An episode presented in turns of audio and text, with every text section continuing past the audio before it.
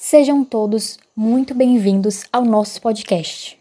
No episódio de hoje, fora do ginásio, vamos tratar sobre a violência sexual na ginástica, um tema pouco abordado na mídia e que necessita de mais voz dentro da sociedade. Eu sou Vitória Régia e esse é o Diário do Esporte.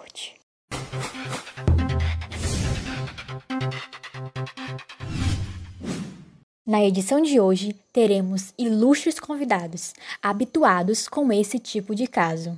Para introduzir o assunto na nossa roda de conversa, falarei brevemente o que é a violência sexual, que para a Organização Mundial da Saúde, OMS, esse tipo de violência é qualquer ato sexual, tentativa de consumar um ato sexual ou outro ato de, dirigido contra a sexualidade de uma pessoa por meio de coerção, independente de sua relação com a vítima e em qualquer âmbito, não fazendo distinção se a pessoa é um estranho ou alguém que você ama e conhece. Qualquer toque ou relação sem consentimento, mesmo sem um ato sexual consumado ou chantagem, ameaças e uso de posição de poder para forçar a relação é violência sexual. Para articular mais sobre o assunto, convido a psicóloga e especialista Clara Diniz a se juntar à conversa. Como Vitória já falou, me chamou Clara Diniz e sou psicóloga. No dia de hoje, eu fiquei responsável por informar sobre os danos psicológicos e as consequências da violência sexual e como geralmente acontece no âmbito da ginástica. Então, a violência sexual é um grande problema de saúde pública que encaminha obstáculos significativos para quem sofre desse abuso, com consequências físicas e psicológicas.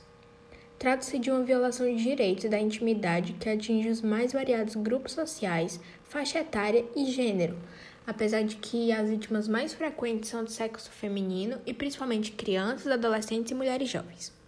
Na saúde física, temos, por exemplo, complicações como gravidez indesejada e DSTs, e na saúde mental temos uma determinada vulnerabilidade, trazendo transtornos sociais, uso de drogas, estresse pós-traumático, depressão, sem contar com sentimento de medo, solidão, vergonha, culpa, ansiedade, baixa autoestima, que muitas vezes até mesmo chega ao suicídio.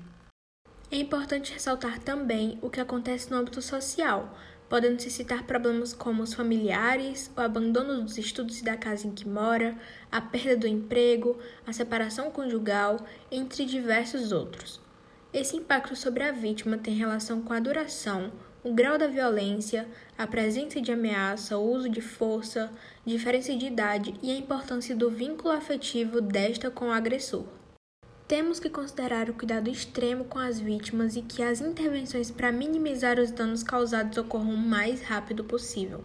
A capacidade de se reconstruir após o trauma depende de inúmeros fatores e principalmente de uma rede de apoio bem estabelecida, com meios legais que protejam a vítima, a empatia dos que convivem com o abusado, o suporte emocional adequado por meio de profissionais bem preparados, a sensibilidade da sociedade para abordar o tema a educação da população para não contribuir com formas veladas de incentivo à culpabilidade da vítima, ou seja, a cultura do estupro.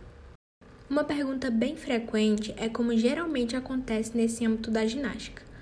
Bom, a violência, na maioria dos casos, costuma ser praticada pelo professor ou professora de ginástica. O abusador muitas vezes manipula emocionalmente uma criança que não percebe estar sendo vítima e, com isso, costuma ganhar a confiança, fazendo com que ela se cale, usando de sua vulnerabilidade. Porém, acontece também com as mais experientes, as mais velhas, chegando como se só fosse ajudar e acaba, por exemplo, passando a mão e forçando a vítima a continuar com aquilo, deixando qualquer um desconfortável, acontecendo mais de uma vez e, para manter o silêncio, ocorrem as ameaças e as chantagens. É ainda de se pensar que toda ferida pode ser tratada, mas, sem qualquer sombra de dúvidas, deixa profundas cicatrizes. A violência sexual é tratada pelo Ministério da Saúde como uma violação aos direitos humanos e, portanto, não basta compreender a situação, mas combatê-la. Nunca se deve esquecer que a vítima de uma violência sexual jamais será a responsável pelo ato. Primeiramente, gostaria de agradecer a presença e convidar para dialogar mais um pouco conosco sobre esse assunto a professora de ginástica Melissa Bezerra, já que ela está infiltrada nessa realidade e sabe exatamente como ocorrem esses casos. Sempre que temos casos assim, a gente percebe que o treinador ele se aproveita dos alunos quando esse aluno está passando por alguma dificuldade, algum problema, seja esse pessoal ou até mesmo na ginástica, é, deixando assim o aluno vulnerável.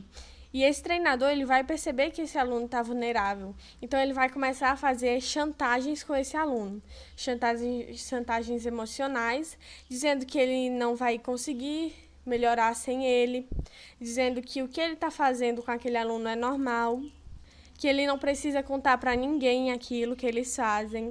E com isso o aluno vai acreditando que ele é incapaz de fazer aquelas coisas sem ele, que ele é incapaz de evoluir sem aquele professor. E, e assim vai piorando cada vez mais a situação mental do aluno até chegar ao ponto que ele não vai aguentar mais. Bom, esses casos acontecem mais na ginástica artística, porque precisa dos teus passos muito perfeitos, muito sincronizados, cada passo, cada pulo tem que ser perfeito, tem que ser na hora certa. Isso acaba meio criando uma pressão na vítima, que, como dito anteriormente, seu treinador percebe e vai usar aquilo contra ela mesma. Agora, para discutir mais um pouquinho sobre esse assunto, e falar desses casos no âmbito fora do ginásio, temos a presença ilustre da delegada Letícia Maria, que conversará um pouquinho com a gente. Desde já, muito obrigada pela presença. Olá, como já dito anteriormente, eu me chamo Letícia Maria e no episódio de hoje eu falarei acerca dos ramos da manipulação e dos acobertamentos dos casos no âmbito da violência sexual na ginástica, além de enfatizar também a questão do medo que as vítimas sentem para denunciar.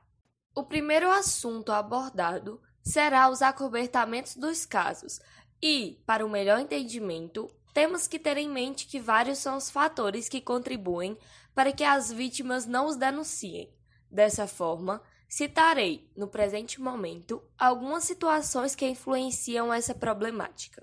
Inicialmente, tem-se o fato de que as vítimas não identificam, em um primeiro momento, o que sofreram como assédio, e por isso acabam por terem medo de que ninguém confie nelas e acreditam que a culpa é dela própria. Além disso, elas têm receio de reviver as experiências e possuem dificuldades para reportar e enfrentar o processo de denúncia com o pensamento de que não vai dar em nada. Há também o medo de o agressor ou agressora, dependendo do caso, se vingar com violências físicas e psicológicas, além de ameaças a pessoas próximas à vítima. Ela também tem o medo de não conseguir novas oportunidades profissionais, enfim, uma infinidade de medos, inseguranças e incertezas. Como complemento a essa questão, é considerável destacar que as pessoas afetadas sentem vergonha e sentimento de culpa, e, muitas vezes, elas próprias são culpabilizadas. Agora, entrando no âmbito das denúncias, por mais que elas sejam feitas, em alguns casos, esses crimes são tratados como um problema entre o abusador ou a abusadora e a vítima, e não como um problema da sociedade. Por conta disso, muitos casos são retidos e acobertados e não são resolvidos.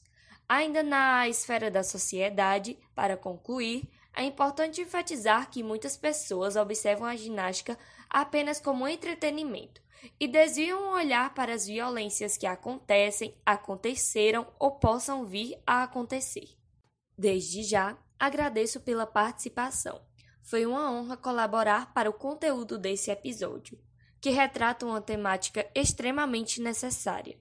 Para quase finalizar o nosso bate-papo, convoco a juíza Candeias Letícia a se juntar conosco e falar um pouquinho sobre quais os procedimentos tomados quando ocorrem tais circunstâncias. Olá, eu sou a Candeias Letícia e eu vim falar como esses casos os que chegam até a justiça são solucionados, porque a gente sabe que tem muita falha em relação a essa parte da denúncia. Então, eu vou falar justamente os que chegam à justiça como o réu, ele é punido. Então, após o processo de denúncia, é feito investigações, nas quais são trazidas informações que auxilia nesse processo jurídico. Trazemos também depoimentos de, da vítima ou vítimas, pode ser mais de uma, e com isso decidimos é, culpado o réu pelos seus crimes. Nisso também analisamos o tipo de abuso sexual que o agressor forneceu para a vítima, para haver uma devida punição. Vou agora citar um caso de um ex-técnico da seleção masculina de ginástica artística, Fernando de Carvalho Lopes. Ele se tornou réu no processo em que é acusado de abuso sexual. É, a justiça aceitou a denúncia contra Fernando, tornando-se por base quatro vítimas, e sendo delas duas, dessas duas vítimas, menores de idade. Então, após quatro meses de investigação, é, mais de 40 ginastas revelaram ter sofrido abusos cometidos pelo ex-técnico entre 1999 e 2016. Então, o Fernando foi punido do esporte pelo STJD da ginástica. O tribunal considerou culpado com base nos artigos 243 e 258 do Código Brasileiro de Justiça Desportiva.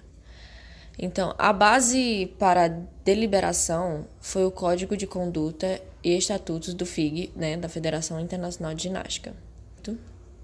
Além do afastamento definitivo, o ex-técnico da seleção também teve que arcar com uma multa.